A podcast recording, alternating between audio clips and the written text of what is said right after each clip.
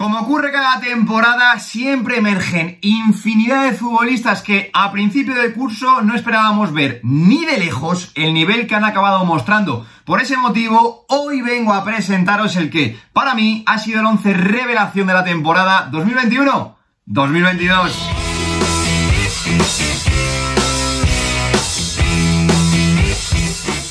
Muy buenos días chicos, como siempre digo, bienvenidos un día más al canal. Seguimos haciendo balance del curso y hoy venimos a mojarnos con el 11 revelación de la temporada. Tema siempre controvertido y espinoso porque ¿qué implica el término revelación en el mundo del fútbol? Para mí es un concepto bastante complicado de definir. Ahora bien, para tratar de acotarlo un poquito he querido establecer dos condiciones básicas para poder aparecer en este vídeo. La primera, una edad tope de 25 años como máximo y en segundo lugar, que creo que es lo que más picorcito le va a dar al vídeo, es que únicamente pueda aparecer un futbolista por equipo. Así que una vez aclarado todo esto y establecidas estas condiciones, vengo a presentaros el que ha sido mi 11 revelación de la temporada 2021-2022. Vamos a comenzar, como no puede ser de otra manera, por la portería y el arquero que yo he elegido ha sido Aaron Ramsdale. Vaya impacto del guardameta inglés desde el primer momento cuando fichó por el Arsenal, que ojo, pagaron 28 millones de euros por él, que seguramente,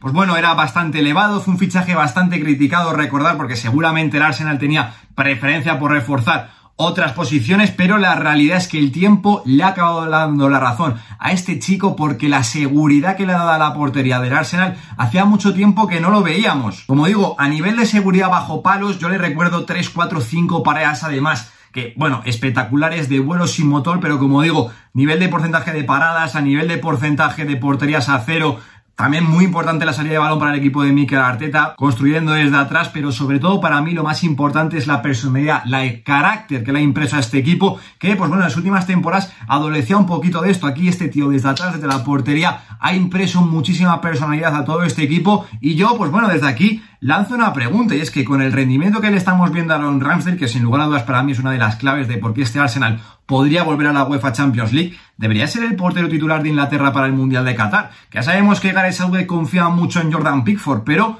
con lo que estamos viendo de este señor, mm, desde luego para mí, creo que es un debate que debería empezar a abrirse. Vamos a pasar ahora rápidamente para el lateral derecho y bueno, sí que es cierto que he metido una trampita, pero creo que está justificada. ¿Por qué digo trampita? Porque bueno, hemos metido a Pierre Calulú, un futbolista que de formación de base, por lo menos el Milan lo fichó para ser lateral derecho. La temporada pasada sí que es cierto que no jugó mucho, no tuvo muchas oportunidades y esa temporada parecía que iba a ir por el mismo camino. Tenía por delante a Calabria, tenía por delante a Florenzi, pero la realidad es que el fuego que ha apagado este tío actuando como central al lado de Fikayo Tomori tras la lesión de Simon Kier ha sido espectacular. Es que por momentos en este final de temporada está firmando mejores actuaciones que el propio Fikayo Tomori. Y personalmente creo que nadie se esperaba el rendimiento que está dando Pierre Calulu en esta posición, que seguramente haya futbolistas en este Milan que hayan tenido mayor culpa, mayor responsabilidad en que este equipo se pueda llegar la liga a final de temporada. Mike Mañón, el propio Tomori, Teo Hernández, Sandro Tonali,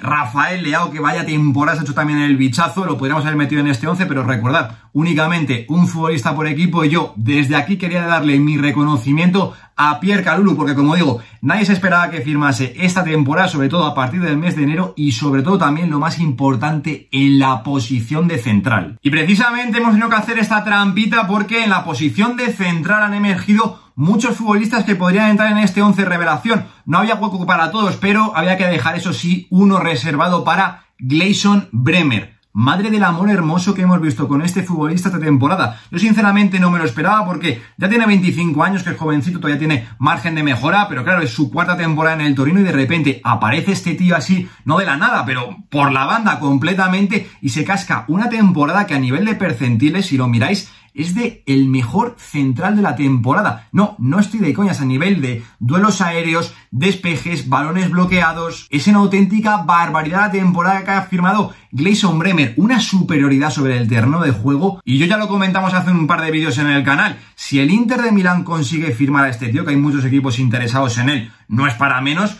La defensa que puede tener Simón Inzaghi para la próxima temporada con Skriniar por un lado, Bastoni por otro y este tío en el medio me parecería una auténtica barbaridad. Y para acompañar en el centro de la zaga, yo me he querido quedar con Nico Solterbeck, un futbolista que también hemos traído hace un par de vídeos en el canal, sobre todo para sustituir a Antonio Rudiger en el Chelsea de cara a la temporada que viene. Pero es que lo que ha crecido esta temporada en el Friburgo, el equipo revelación de la Bundesliga, pues precisamente, posiblemente este sea por lo menos uno de los cinco futbolistas revelación, porque hay que recordar que la temporada pasada estuvo cedido en Unión Berlín, que no tuvo mucha continuidad por culpa de las lesiones, pero que esta temporada se ha instalado en el Friburgo y ha firmado un temporadón brutal, internacional ya con la selección alemana. Y como digo, quien se lleva a este chico para la temporada que viene, que se está hablando del Borussia Dortmund, se está llevando una auténtica joya. Y para cerrar esta línea defensiva, sí que es cierto que me ha costado un poquito, pero finalmente me he decantado con David Raum, porque si lo ponemos en contexto, la realidad es que no nos esperábamos nadie ver a este futbolista ser por detrás de Alfonso Davis posiblemente ahora mismo el mejor lateral izquierdo que hay en la Bundesliga. Hay que recordar que la temporada pasada estaba en el Greuther Fur en segunda división,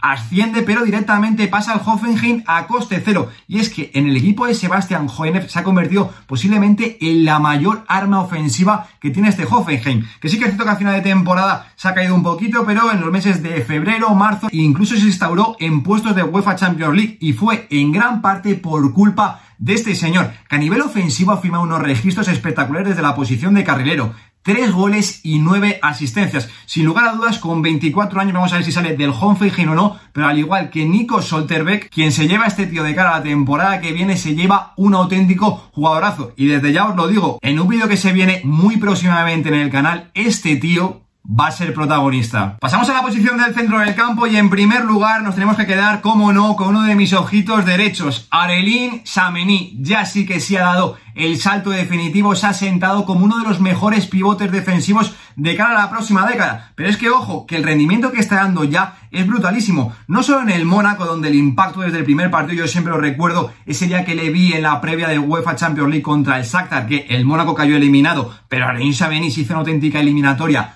brutal, pues como digo, el impacto en el Mónaco ha sido una barbaridad, ha crecido mucho, pero sobre todo a mí, donde me dejó encandilado es cuando le vi ya con la selección francesa, acompañando a Paul Pogba, liberándolo sobre todo. Es que este tío, si no es titular con Francia en el próximo Mundial en Qatar 2022, yo me echo las manos a la cabeza. Normal que Real Madrid, Chelsea, PSG, entre otros, se están interesando en el futbolista francés, porque como digo, el salto que ha dado esta temporada es brutal. Un futbolista que actúe como pivote defensivo, te da en fase ofensiva, te da en fase de construcción, pero sobre todo también a nivel de recuperación, es que es un auténtico pulvo. Ya está aquí, ya ha llegado Arelín Chamení, es una realidad. Y para acompañarle en este doble pivote, aunque en su equipo ha actuado un poquito más adelantado normalmente, ¿cómo no nos vamos a quedar con Gaby? Es que si hay que definir la palabra aparición en el mundo del fútbol de la temporada 2021-2022, tiene nombres y apellidos y se llama Pablo Gavi. No era fácil llegar a este Fútbol Club Barcelona con la situación que tenía, con la salida de Messi y ser canterano y desde el primer día, oye, aportar cosas en este Fútbol Club Barcelona. Y así ha sido Gavi con 17 años, recordar, 17 añitos. Pero yo sobre todo, si me tengo que quedar con una cosa por encima de todo, es con la personalidad que tiene, con el carácter. Creo que es lo que le hace diferenciar a este futbolista, que sí que es cierto que tiene que seguir corrigiendo, que tiene que seguir puliendo, que a veces se le va un poquito a la cabeza, pero que con 17 años parece que lleva ya 3, 4, 5 temporadas jugando como futbolista profesional y está terminando su primera temporada. Es que es brutal lo de Gaby este año, que además ha debutado, como digo, con 17 años con la selección española. Brutal la aparición de Pablo Gaby en el mundo del fútbol. Ahora bien, pasamos a la línea de media puntas y si hablamos de impacto, tenemos que hablar de Christopher Nkunku. ¿Quién se esperaba la temporada pasada cuando inició el curso en agosto, en julio, que Christopher Nkunku iba a anotar esta temporada? 30 goles y repartir 20 asistencias. Una producción de 50 goles este año. Un futbolista que nunca ha destacado por esto, ni cuando salió en el PSG, ni cuando llegó al RB Leipzig. Nunca, nunca, nunca ha sido prolífico de cara a puerta. Y esta temporada es que desde la posición de segundo delantero, acompañando a Andrés un poquito por detrás Dani Olmo, se ha convertido en un auténtico depredador. Eso sí, vamos a ver dónde acaba la temporada que viene, porque se está hablando mucho sobre todo del Manchester United. Ojito si finalmente el fondo de Bahrain compra el Milan, si no le veamos ahí, que creo que sería un paso espectacular para él, sobre todo porque en el United está Bruno Fernández en su posición ideal. Pero yo lo que tengo alguna que otra duda es que si podrá trasladar este rendimiento que le hemos visto en el RB Leipzig fuera del equipo de la factoría Red Bull, porque sabemos que es un contexto, bueno, bastante específico. Pero si hablamos del rendimiento que ha mostrado esta temporada el futbolista francés, ha sido brutal. De hecho, me alegro mucho de que Deschamps se haya dado cuenta la haya convocado con la selección francesa porque era un caso que ya clamaba al cielo. Para continuar, vamos a pasar a la banda derecha y pues bueno, hemos vuelto a hacer un poquito de trampita donde yo, si este vídeo lo hacemos a lo mejor en el mes de enero, no es lógico, pero bueno, si lo hacíamos en esa altura de la temporada, seguramente yo hubiese colocado a Anson el futbolista del Ajax, por eso quería también que su nombre apareciese en este vídeo, pero sin lugar a dudas, como digo, creo que nos podemos tomar la licencia de colocar en esta posición en banda derecha, que como digo, no es habitual, a Luis Díaz, porque te parece que se nos queda un poquito lejos en el tiempo lo que hizo con el Porto a principio de temporada, que el impacto, sobre todo en UEFA Champions League, a mí me dejó anodadado, pero es que no es solo eso, sino que llega a mitad de curso a un equipo como el Liverpool, a una liga como la Premier League, que le podía costar un poquito la adaptación, y es que desde el primer momento, al principio desde el banquillo, aportó muchísimo, pero es que ha echado la puerta abajo y ya parece que es el tercer integrante de ese tridente ofensivo del equipo de Jurgen Klopp, que forma con Mohamed Salah y Sadio Mané, que ya en su día a Diego Jota le costó una barbaridad que el sitio a un futbolista como Roberto Firmino, y Luis Díaz en apenas dos, tres meses ha tirado la puerta abajo como Diego y todo el trabajo que había hecho Diego Jota parece que ya lo ha conseguido superar. Como digo, temporada tremenda la de Luis Díaz, primero en el Porto y en segundo lugar en esta segunda mitad de temporada en un equipo que pueda acabar realmente bien en el curso 21-22 que es este Liverpool de Jürgen Klopp. Pero como digo, nos hemos permitido la licencia de colocar además a Luis Díaz en esta banda derecha porque es que el costado izquierdo tiene nombre y apellidos y está reservado desde hace muchos, muchos, muchos meses para Vinicius Junior. Que levante la mano quien pensaba que Vinicius podía firmar la temporada 21-22 que ha hecho. Yo no me escondo, no esperaba ni de lejos esta temporada de Vinicius Junior. La realidad es que ha dado ese paso adelante que necesitaba del el Real Madrid, que acompañase en punta ataque a Karim Benzema para que el francés no estuviese tan solo y con 18 goles y 18 asistencias, que se dice pronto, Vinicius Junior ha firmado una temporada 21-22, como digo, espectacular. Es que ya hace unos meses hicimos un vídeo de Most Improved Player, del premio MID de futbolista más mejorado de la temporada y ya pusimos a Vinicius Junior. Y es que, sinceramente, si cogemos como tal este premio de mejorar de una temporada a otra, creo que no hay un futbolista en el planeta fútbol que haya mejorado más su rendimiento que Vinicius Junior. Y ya vamos a finalizar con el ariete de este equipo, con el 9, uno de los delanteros de moda, Darwin Núñez. Ya está aquí, ya ha llegado el futbolista uruguayo y después de una temporada 2021 en la primera donde llegó de la Almería al Benfica que le costó un poquito arrancar, ya este año ha tenido actuaciones y sobre todo en la UEFA Champions League de máxima exigencia muy, muy, pero que muy notables. De cara al futuro en la posición de delantero centro, pues como digo, Kylian Mbappé, vamos a ver si extremo delantero centro, pero por ahí podría andar,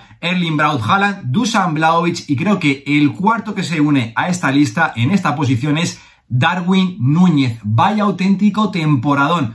33 goles y 4 asistencias. Como digo, Darwin Núñez ya es una realidad. Vamos a ver dónde acaba la temporada que viene. Atlético de Madrid, Manchester United. Chelsea parece que se une a la puja, pero lo que parece una realidad es que quien se lleve a este tipo se está llevando un auténtico bicharrazo. Aquí se queda el vídeo y este es con las condiciones que hemos establecido al principio del vídeo. Recordar el 11 revelación que me sale a mí de este curso 2021-2022. Evidentemente podrían haber entrado otros muchos futbolistas, pero con las condiciones que hemos establecido, ojo, os invito a que ahora vosotros me presentéis vuestro 11 ideal. Recordad, futbolistas que como máximo tengan 25 años y en segundo lugar, que creo que es lo que más picocito le da al vídeo, únicamente un futbolista por equipo como máximo. Así que a ver qué os sale. Como siempre os digo, estaré encantado de leeros y debatir con vosotros en los comentarios. Yo por mi parte nada más. Nos vemos la semana que viene en un nuevo vídeo. Lo dejo aquí.